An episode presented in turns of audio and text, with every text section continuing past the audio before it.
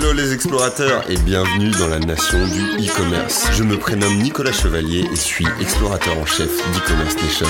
Dans ce podcast, je vous emmène dans les coulisses du e-commerce en France. Comme chaque mercredi, vous découvrirez des retours d'expérience exclusifs, des histoires inspirantes et des personnalités hautes en couleurs. J'espère que vous êtes confortablement installés pour ce voyage au cœur de la nation du e-commerce. Bonjour à tous, aujourd'hui on se retrouve avec Tancred Solomianski. Bonjour Tancred. Bonjour. Tu es directeur e-retail L'Oréal Luxe. Euh, donc avec toi aujourd'hui on va découvrir euh, déjà euh, ce que c'est le e-retail, on va en savoir davantage aussi sur L'Oréal Luxe, mais avant tout ça j'aimerais que tu nous présentes ton parcours, comment es-tu arrivé à L'Oréal Luxe? Alors donc, je m'appelle effectivement Tancred Solomianski, j'ai 31 ans. Euh, et alors, comment je suis arrivé chez L'Oréal Luxe? Euh, J'ai commencé, donc j'ai fait une école de commerce.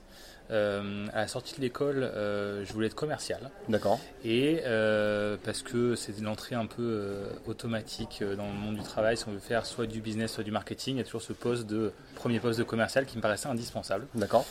Et j'ai voulu commencer là-dedans. Problème à l'époque, j'avais pas de voiture.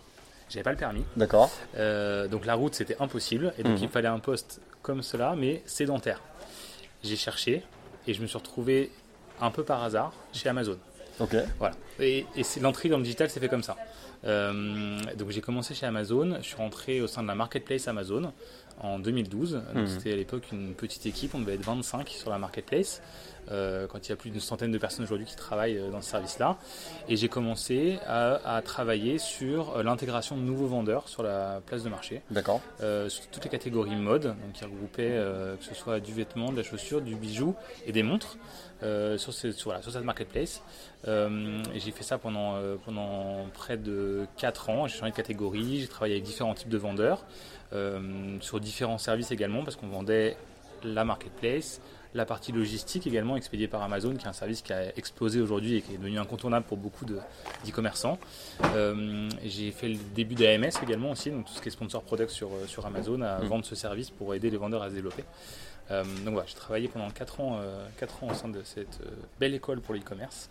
Euh, ensuite, j'ai voulu passer côté distributeur, à côté fournisseur, et j'ai commencé dans un groupe américain qui s'appelle Newell Brands, euh, où j'ai travaillé sur une nouvelle catégorie de produits que je ne connaissais pas, qui était la puriculture. Euh, donc, on se rend assez vite compte qu'en e-commerce, finalement, le produit n'est pas forcément le, le centre du métier, mais ça reste le job au quotidien qui, qui peut, di- qui peut changer.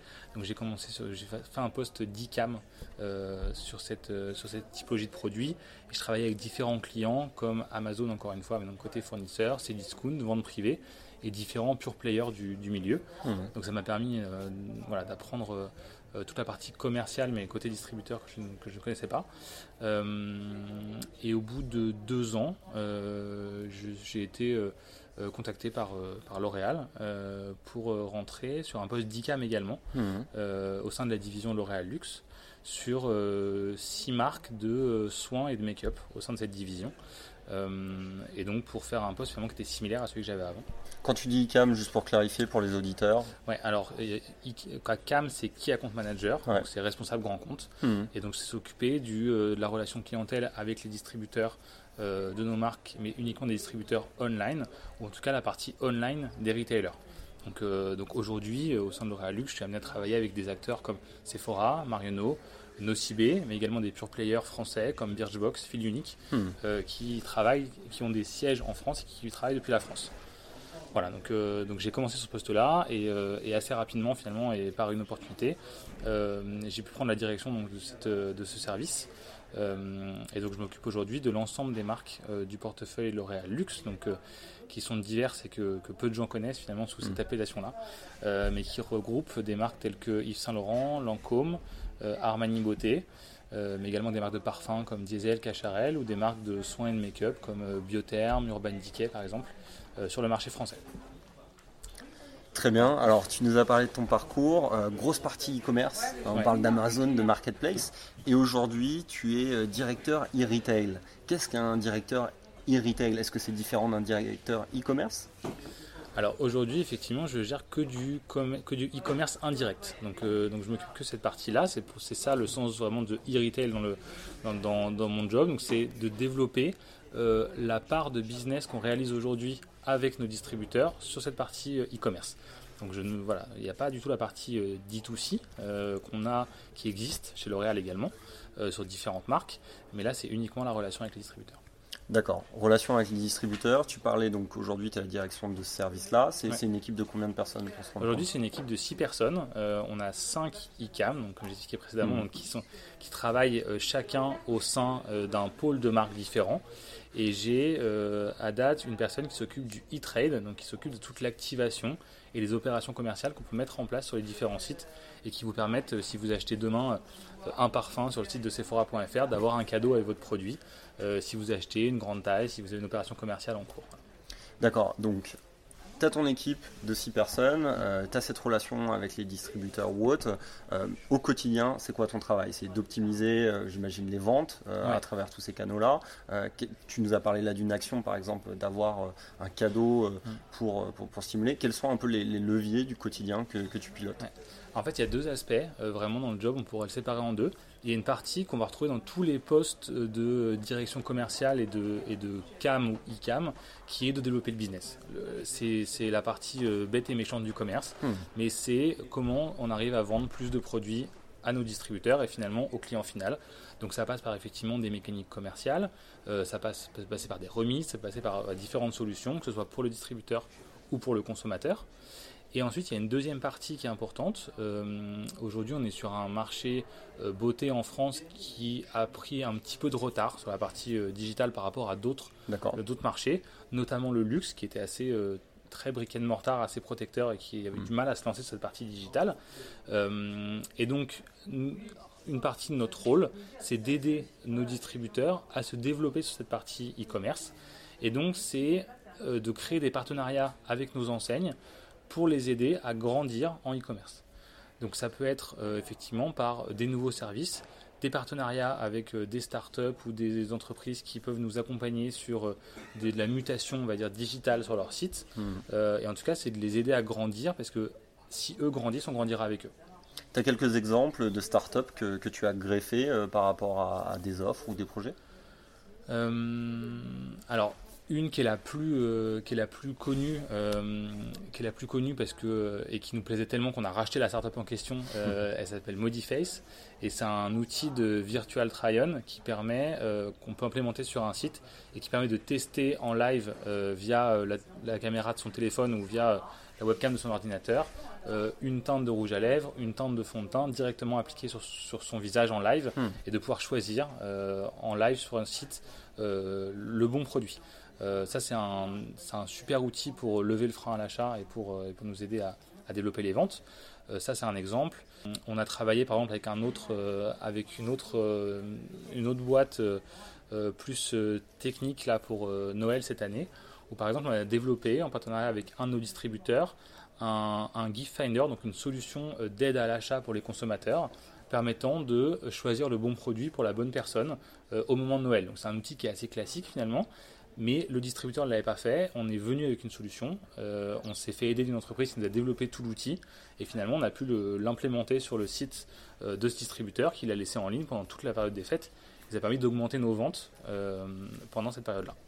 Ce que je trouve intéressant dans ce que tu as dit, c'est l'aspect luxe, c'est-à-dire qu'aujourd'hui, il y a beaucoup d'enseignes qui se tiennent par rapport au physique, parce que peut-être c'est par rapport à l'expérience. On va en boutique parce que on veut profiter euh, de l'expérience de l'environnement, euh, du conseil et puis aussi euh, peut-être de, la boutique qui est, qui est vraiment mise en valeur. comment tu vois la chose par rapport sur Internet? Là, tu parlais de certains services, mais comment apporter une expérience utilisateur du niveau du, luxe en ligne alors ça, c'est encore quelque chose qui est, euh, effectivement assez difficile. Euh, aujourd'hui, on va dire que le top de l'expérience utilisateur en ligne, elle va être présente sur nos sites en propre, nos sites D2C, euh, où vraiment, finalement, on maîtrise le site de A à Z, que ce soit sur la partie éditoriale, sur la partie service, où on peut aller un cran plus loin, sur la partie sélection des produits également, on va retrouver des offres exclusives, des produits plus premium qui ne sont pas forcément proposés dans la distribution en général et qui nous permettent de proposer une expérience utilisateur qui soit au plus proche de ce qu'on pourrait trouver euh, dans un flagship en magasin par exemple. Quand on travaille avec distributeurs, nous en tant que fournisseurs, on n'a pas aujourd'hui la main totalement sur tout ce qui peut se passer chez un distributeur. Hmm. Donc on peut les accompagner pour améliorer cette expérience. On essaie de fournir des outils, du contenu pour permettre d'améliorer cette expérience en ligne. Malheureusement, nous à date, on est assez limité. On reste, en- on reste sur une position de conseil euh, et d'accompagnateur, mais finalement la décision finale reste entre les mains du distributeur. D'accord. C'est intéressant de voir euh, le cas euh, de, L'Oréal parce que là, euh, tu nous parles de, cette logique e-retail. Comment ça s'organise un peu à l'intérieur de L'Oréal Luxe? Est-ce qu'il y a une division web marketing, e-commerce, e-retail? C'est quoi un peu la cartographie interne? Alors effectivement, aujourd'hui, on a, on a différentes organisations en fonction des divisions. Donc aujourd'hui, il y a quatre, quatre divisions au sein de, l'entité euh, L'Oréal France et même au niveau L'Oréal Monde. Euh, si je reste sur la partie luxe, effectivement, aujourd'hui, on a une partie retail, une partie commerce, une partie marketing. On travaille ensemble, mais effectivement, c'est trois branches qui sont séparées au sein des, au sein des différentes marques. Euh, le e-commerce le e-commerce reste, le plus proche de la partie marketing parce que c'est le lieu d'expression de l'image de marque sur le, sur le digital. Donc c'est très important que le marketing et que le e-commerce soient très proches. Sur la partie e-retail, on est vraiment à la frontière entre Mhm. du marketing, du commerce. Euh, et donc finalement, on, on a un peu plus de liberté. euh, mais il y a toujours une interaction qui existe entre ces différents services. Et donc toi, pour réfléchir sur tes stratégies euh, e-retail par rapport à tes distributeurs, euh, quel type de, données, d'indicateurs euh, tu prends en compte? C'est des indicateurs retail, des indicateurs e-commerce, le mélange des deux Alors aujourd'hui, effectivement, on travaille avec beaucoup d'acteurs historiques sur lesquels on va avoir une vision vraiment euh, globale du compte, donc que ce soit euh, physique et digital. Et on va regarder le potentiel global, euh, notamment quand on va travailler tout ce qui peut être exclusivité produit, avant-première, service qu'on peut mettre à disposition. On va regarder l'ensemble. Maintenant, moi, dans mon rôle, j'ai l'accélération de la part du, e-retail au sein de la division. Et donc l'objectif, effectivement, c'est de trouver euh, les meilleurs partenaires sur vraiment la partie digitale. Donc, euh, donc je vais aller chercher euh, des personnes qui sont capables d'aller grandir et qui ont encore un potentiel de croissance important. Et c'est pas forcément les plus gros aujourd'hui qui ont le plus gros potentiel de croissance. C'est ça qui est intéressant aussi, c'est qu'on peut aider des acteurs qui sont, qui sont un peu plus bas dans le classement, si on faisait un classement en termes de taille aujourd'hui, qui ont des forts potentiels de croissance, qui, sont parfois plus agiles aussi pour se développer. Et, euh, donc on peut aussi travailler avec eux. Donc on, voilà, moi, moi c'est vrai que je me concentre plus sur vraiment les résultats digitaux à date, que ce soit en termes de trafic, en termes de performance, en termes de, on regarde les, les leviers d'acquisition que ces différents euh, sites peuvent avoir. Euh, on va creuser même dans les, euh, les taux de rebond que les sites peuvent avoir, euh, essayer d'estimer un taux de conversion, mais en tout cas savoir ce le potentiel et ce qu'on peut aller faire avec eux. Tu me disais tout à l'heure que tu utilisais la solution SimilarWeb euh, pour suivre tout ça. Donc tu regardes des acteurs principalement de ton marché ou tu regardes tout type d'acteurs qui, peuvent, qui peuvent évoluer, être intéressants en termes de pratique? Alors à date, je regarde principalement mon marché. La raison principale est que euh, les produits que je distribue aujourd'hui sont encadrés contractuellement et que je ne peux pas aller vendre euh, des produits luxe chez tous les acteurs du marché.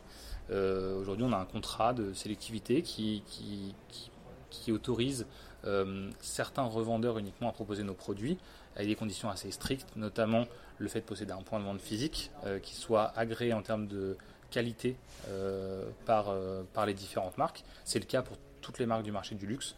Euh, demain, vous ne retrouverez pas un produit Chanel distribué chez Monoprix parce que ça ne correspond pas du tout à l'image que, que Chanel peut avoir. Et, et donc, ça nous empêche de travailler notamment avec des pure players. Alors là, là, ce que tu dis, c'est que même pour un distributeur qui est purement en ligne, euh, il faut qu'il ait des antennes physiques Tout à fait.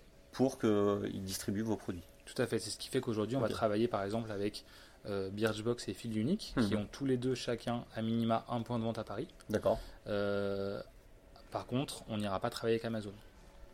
C'est bizarre cette frontière parce que là tu me donnes des exemples qu'ils ont un seul point de vente. Oui. Donc c'est juste pour euh, avoir une perception pour l'utilisateur, pour que l'utilisateur se dise ah au moins je peux, je peux accéder à ce point de vente. C'est quoi la logique derrière Non, la, la logique derrière est effectivement, c'est un, contrat qui est, qui est historique et qui n'est pas nouveau, qui, euh, qui encadre euh, pas mal de marques sélectives, où euh, la logique est que l'utilisateur, effectivement, en entrant dans l'enseigne, doit pouvoir vivre l'expérience de la marque, qu'on peut retrouver online, mais qu'on peut retrouver en point de vente également. D'accord. Et c'est l'idée d'avoir cette complémentarité des canaux et de, de ne pas avoir que du online. Donc aujourd'hui, effectivement, on n'a aucun pure player à 100%. Ok, très intéressant, très intéressant. Euh, très bien, bah, je pense qu'on a une, bonne vision sur, euh, sur l'évolution. Euh, c'est quoi aujourd'hui les enjeux pour L'Oréal Luxe? C'est quoi, toi, tes priorités pour cette année 2020 et pour, pour les futures années? Bah, la priorité aujourd'hui qu'on a, c'est effectivement de faire, de faire grandir donc, la part du e-business au global, vraiment au sein de, je parle au niveau division. on, a on a des objectifs au niveau groupe et une vision euh, qui nous a été donné où on s'est fixé 20% euh, de e-business en 2020. Et donc l'idée c'est d'arriver à ce, à ce résultat euh, d'ici la fin de l'année à très court terme, avec un objectif derrière d'arriver à 30% en 2025. Donc des grosses ambitions, un poids qui est très fort. Après c'est un poids mondial, c'est pas uniquement France. Moi je travaille sur le périmètre français, mais c'est pas c'est pas qu'au niveau France. Aujourd'hui on a un marché qui est très très dynamique, notamment en Asie des taux de, digital qui sont très hauts.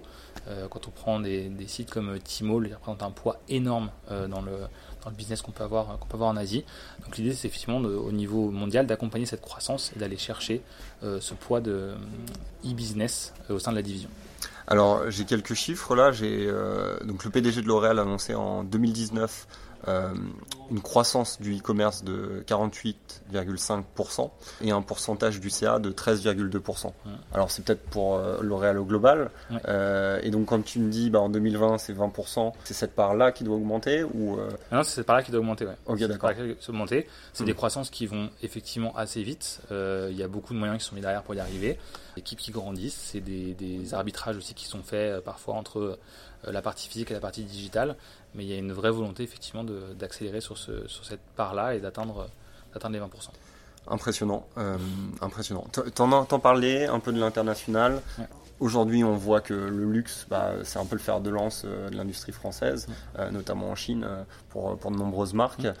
C'est quoi ta vision un petit peu sur, sur ce marché chinois? Je sais que, par exemple, euh, là-bas, il y a euh, une vision qui est différente, par exemple, rien qu'au niveau des fiches produits. En mmh. France, on a des trucs très minimalistes et euh, en Asie, bah, on veut une histoire. Euh, sur le produit, on veut plus de photos, mm. de vidéos, mais quelque chose de beaucoup plus documenté. Et j'imagine que sur le luxe, euh, quand on vend à distance à l'autre bout du monde, c'est encore plus euh, important d'avoir cette présence-là pour, pour ces produits. Oui, tout à fait. Alors on, vend à distance, oui, effectivement, on vend à distance au bout du monde. Après, on a beaucoup d'équipes présentes en Asie mm. qui vendent les produits directs. C'est des équipes dédiées en Asie qui s'occupent de ça.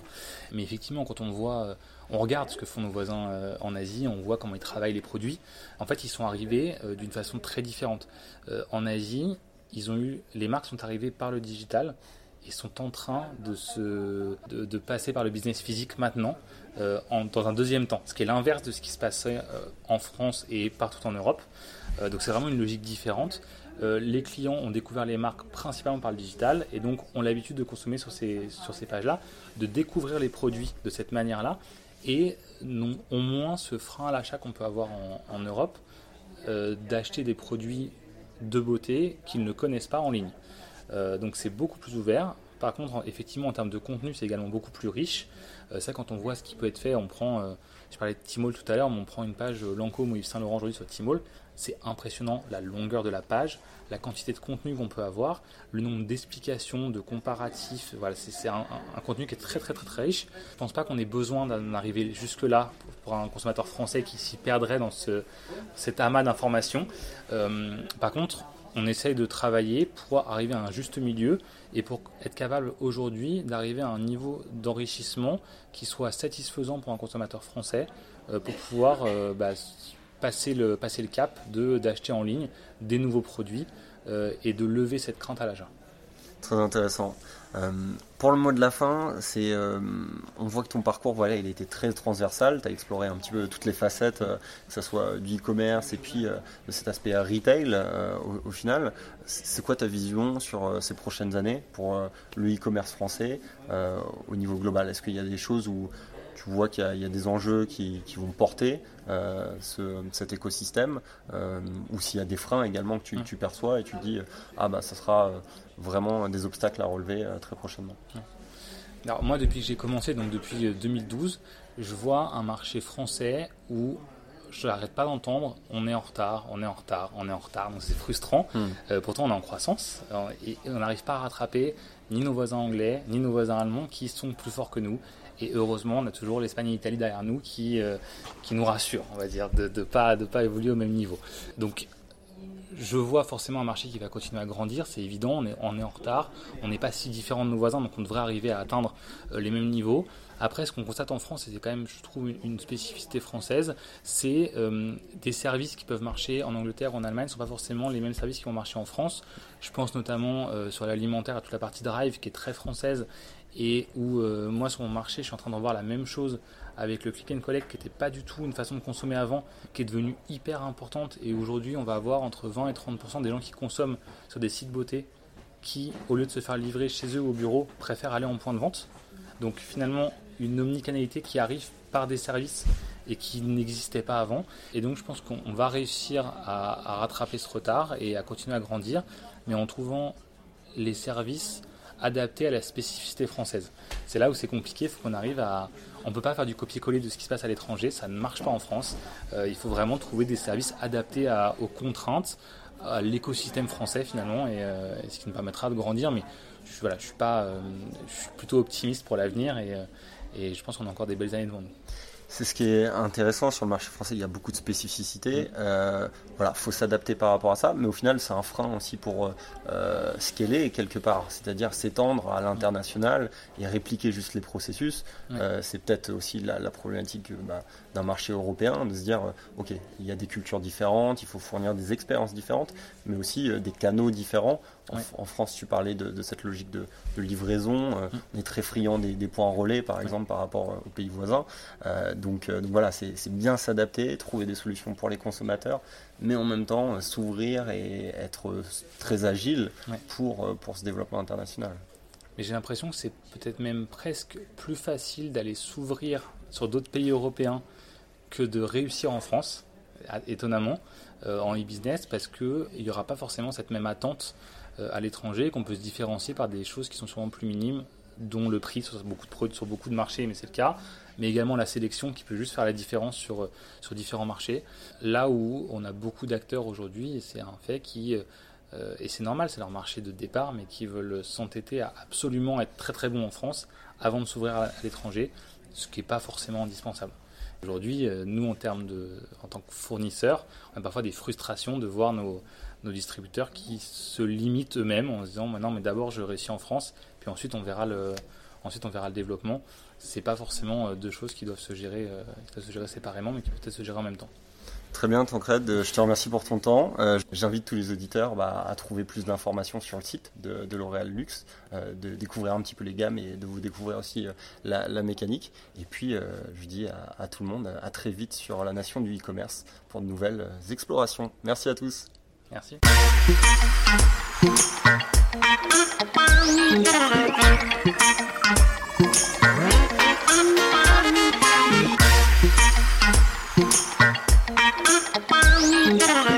J'espère que ce podcast vous a plu. Je vous donne rendez-vous la semaine prochaine pour la découverte d'une nouvelle personnalité. N'hésitez pas à vous abonner au podcast des explorateurs du e-commerce sur votre plateforme préférée et à partager sur les réseaux si vous avez apprécié cet épisode. A très vite pour de nouvelles aventures et n'oubliez pas que l'exploration se poursuit sur e-commerce nation.